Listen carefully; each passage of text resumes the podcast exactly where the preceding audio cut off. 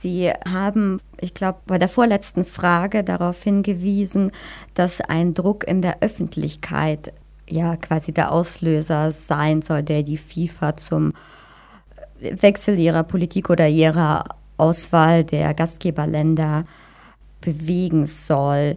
Wir haben das ganz oft bei der Vergabe der Olympischen Spiele gesehen, dass ja einfach Städte sich dagegen stellen oder es ganz oft einen ähm, Volksentscheid gibt und einfach die Mehrheit sich für ein Nein oder gegen die Olympischen Spiele ausspricht. Glauben Sie, dass es bei der FIFA also Fußball ist nochmal eine, hm. eine andere. Liga als die Olympischen Spiele. Glauben Sie, dass, dass sich das nach und nach jetzt äh, bei der FIFA und bei der Vergabe auch immer weiterhin bewegt, dass eigentlich keine demokratischen Länder mehr mit, mit denen zusammenarbeiten wollen. Aber dann andererseits, es gibt ja noch genug Auswahlmöglichkeiten. Also wie sehen Sie da die Chancen, dass öffentlicher Druck und dieses Nicht-Ausweichen in andere Länder, dass es einhand gehen kann? Ja, vielleicht zum ersten Mal zu diesem öffentlichen Druck. Also wir haben gerade noch mal Sachen Olympiade, Winterolympiade in der Schweiz, im Wallis, an diesem Wochenende eine interessante Entscheidung erlebt, dass nämlich die lokale Bevölkerung im Wallis sich dagegen ausgesprochen hat, eine Winterolympiade durchzuführen und damit ist die Bewerbung der Schweiz für die Winterolympiade auch vom Tisch.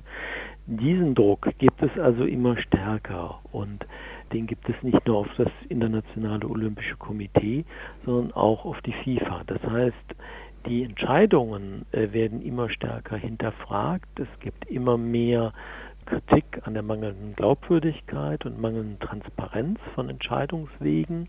Ähm, es gibt Kritik an der grassierenden Korruption unter denjenigen, die diese Entscheidungen dann auch treffen sollen hinsichtlich der Ausscheidungsorte.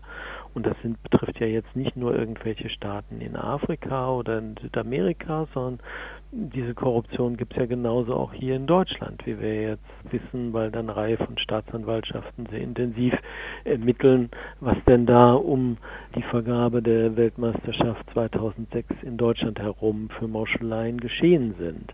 Insofern ist der Gesamteindruck schon bei mir so, dieser Druck auf die FIFA, da mehr zu liefern und transparenter zu werden in seinen Entscheidungsprozessen, auf jeden Fall größer wird. Aber gleichzeitig haben wir eben auch diesen stärkeren finanziellen Druck, dass immer mehr Geld mit diesen Großevents gemacht werden soll und dass äh, ja vor allen Dingen dann autoritär geführte Staaten Diktaturen sind, die bereit sind, viel zu zahlen, weil sie sich davon eben eine Verbesserung ihres angeschlagenen Images erhoffen. Und Städte, die ein gutes Image haben, die sehen nicht ein, warum sie Millionen äh, von Euro ausgeben sollen, um noch mehr Touristen zu bekommen, die sie ohnehin schon haben. Also das ist auf jeden Fall eine sehr besorgniserregende Tendenz, dass immer mehr Diktatoren im Sport sozusagen eine Möglichkeit sehen, ihr Image reinzuwaschen und zu verbessern, wenn man dann nur mal zum Beispiel Tschetscheniens äh, machtvollen Führer Kadyrov nimmt, der dann händeringend sich darum bemüht, dass die ägyptische Fußballnationalmannschaft bei ihm in Grosny ihr Trainingslager aufschlägt äh, und sich dann damit äh, Fußballstars wie äh, Mohamed Salah von FC Liverpool ablichten lässt. Also das ist einfach durchsichtig, dieses Verhalten. Es geht eben wirklich darum, sich äh, sozusagen ja gute, schöne Nachrichten zu kaufen, schöne Bilder zu kaufen und dafür darf die FIFA eigentlich nicht der Steigbügelhalter sein. Ist da vielleicht nicht nur die FIFA in Verantwortung? Also realistisch gesprochen, es wird ja jetzt kein, wahrscheinlich kein Fußballspieler freiwillig auf so ein Großevent verzichten, weil es ja, man trainiert sein Leben lang wahrscheinlich darauf hin. Man ist total glücklich und äh, begeistert, dass man nominiert ist, dass man dabei sein kann. Aber Nichtsdestotrotz, ich habe es vor kurzem ein Interview gehört von den Kollegen von Pressing. Das ging um die WM 78 in Argentinien, als damals noch eine Militärdiktatur war. Und da hat der argentinische Trainer, also es existiert kein Foto von ihm, wo er dem Militärführer, dem argentinischen, wo die zu sehen sind, dass sie einen Handschlag ähm, oder sich die Hand mhm. reichen. Das ist ganz interessant. Also muss man da vielleicht die Spieler mehr in Verantwortung ziehen. Wie die ganze Diskussion um dieses Bild von Gündogan und Özil mit dem türkischen Präsidenten Erdogan zeigt, äh, ist diese Diskussion extrem schwierig. Die Zahl, denke ich, der aktiven Fußballstars, die jetzt, äh, äh, sagen wir mal, in den 20ern sind und die weltpolitischen Schachzüge durchschauen, ist, glaube ich, relativ gering. Die Leute sind gute Sportler, sie verdienen viel Geld damit und die Zahl der politisch versierten Kommentare, die von ihnen kommt, äh, ist ja doch marginal. Insofern darauf zu setzen, dass von diesen Spielern nun die große Bewegung ausgeht, ich zeige mich nicht mehr mit diesem oder jenem problematischen ähm, Präsidenten oder Funktionär oder sonst wie, die ist eigentlich nicht richtig realistisch. Und es muss von Seiten von Menschenrechtsorganisationen auf jeden Fall immer ähm, auf die, die Relevanz letztlich ähm, dieses Engagements weniger der Spieler, weil sie sind ja nur ein Teil sozusagen, ja, dieses großen Schachspiels, aber derjenigen, die das Schachspiel inszeniert haben, nämlich die FIFA,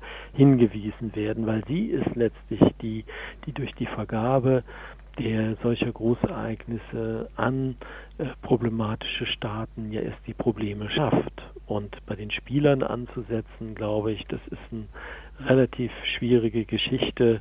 Man muss ja immer auch bedenken, für die Spieler ist es nicht nur eine Frage der Ehre, da jetzt irgendwie für irgendein Land aufzulaufen äh, in der Mannschaft, sondern es geht auch um viel Geld für sie. Es geht nicht nur um Prämien, die sie bekommen, sondern ähm, es wird letztlich ja ja, Handelswert dieser speziellen Form des Menschenhandels ähm, äh, da auf äh, in so einem Turnier durchaus neu festgeschrieben. Viele, die dann da positiv auffallen, kriegen plötzlich dann lukrative neue Verträge. Also das ist eine sehr komplexe Geschichte und ich denke, das ist nicht realistisch von den Spielern allzu viel da zu erwarten.